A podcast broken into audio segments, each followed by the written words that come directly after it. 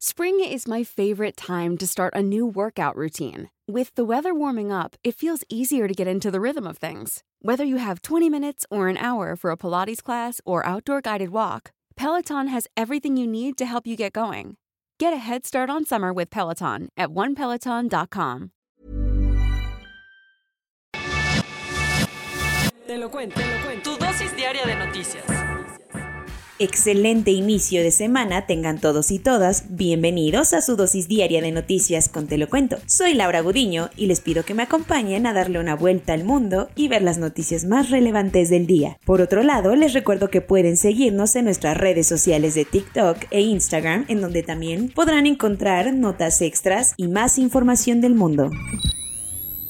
Llorar, llorar y llorar. Vicente Fernández, el último ídolo de las rancheras, falleció ayer a sus 81 años. Ayer fue un día de muchas emociones para los mexicanos, quienes por un lado festejaron el Día de la Virgen de Guadalupe y por el otro lamentaron el fallecimiento del último rey del mariachi, Vicente Fernández. El ícono de los palenques sufrió una caída hace cinco meses que le ocasionó un traumatismo raquimedular, provocando que tuviera que estar hospitalizado en Guadalajara todo este tiempo. El reloj no marcaba ni las 9 de la mañana del domingo cuando un post en su cuenta oficial de Instagram confirmaba la muerte del multiganador del Grammy. A lo largo de su trayectoria, Chente llegó a ser considerado como una de las mejores voces mexicanas junto a Pedro Infante y Jorge Negrete, además de vender cerca de 50 millones de discos. Fernández apareció en más de 35 películas, convirtiéndose en todo un emblema para la cultura charra en México. Mientras ustedes no dejen de aplaudir, su Chente no deja de cantar. Es la frase con la que el rey será para siempre recordado dado.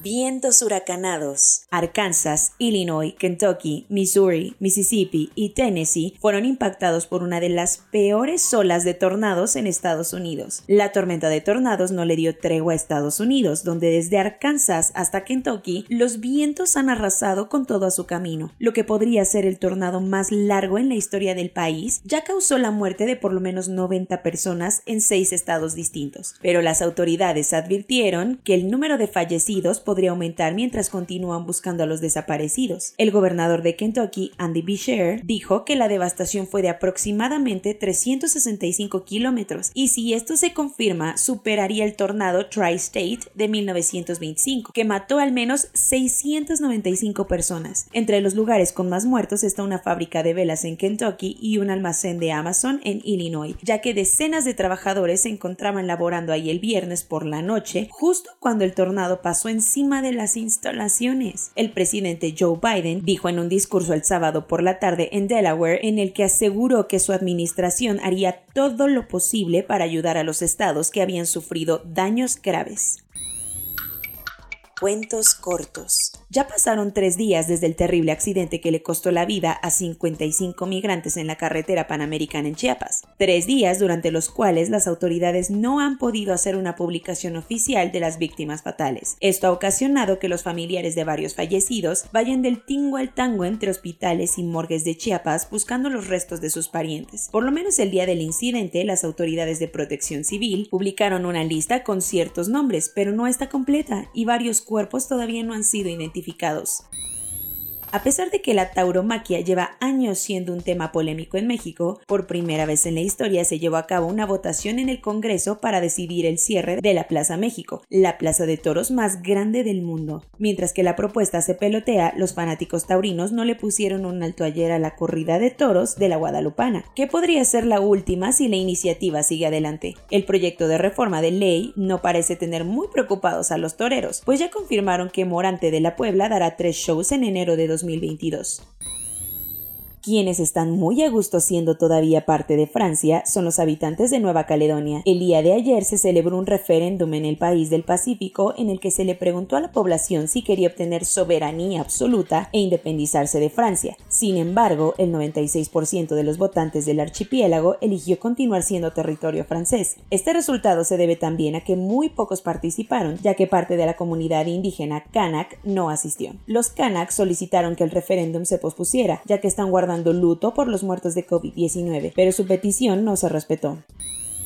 Durante los últimos 50 años, la población mundial de animales salvajes se ha reducido cerca del 68%, de acuerdo con el Fondo Mundial para la Naturaleza, WWF. En un intento por cuidar la vida silvestre que todavía queda, el gobierno de Reino Unido propuso prohibir el envío de trofeos de caza a su país. No se trata de trofeos de bronce, sino de los cadáveres de casi 7.000 especies que los cazadores consideran su premio. El secretario de Medio Ambiente británico, George Eustace, dijo que la propuesta ayudará a proteger la biodiversidad mundial y es un compromiso del país con la conservación.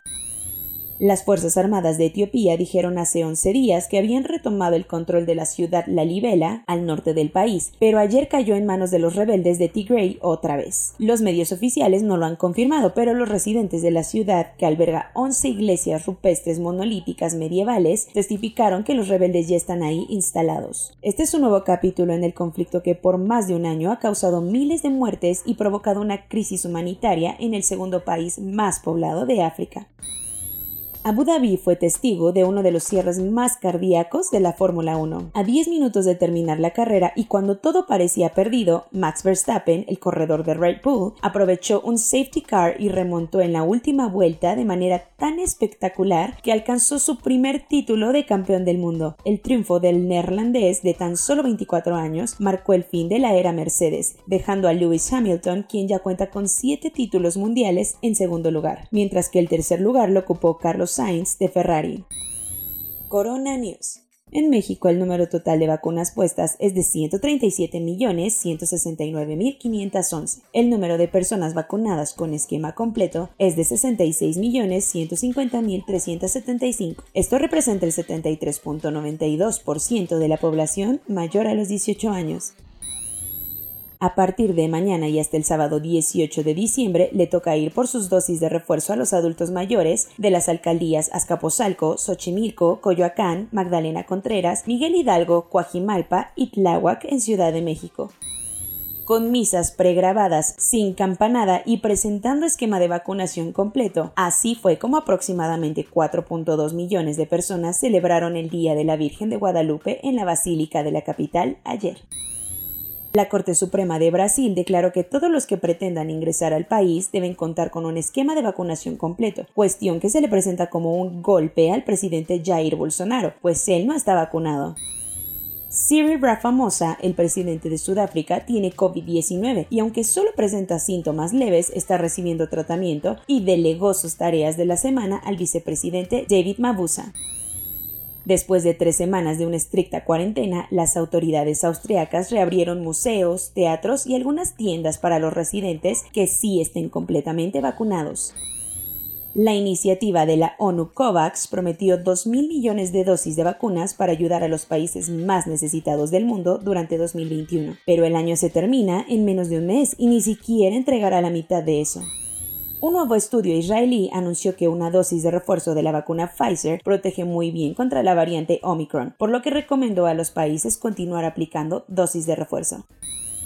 Soy Laura Gudiño y esa fue su dosis diaria de noticias, la primera de esta semana. Cuídense mucho y nos vemos mañana.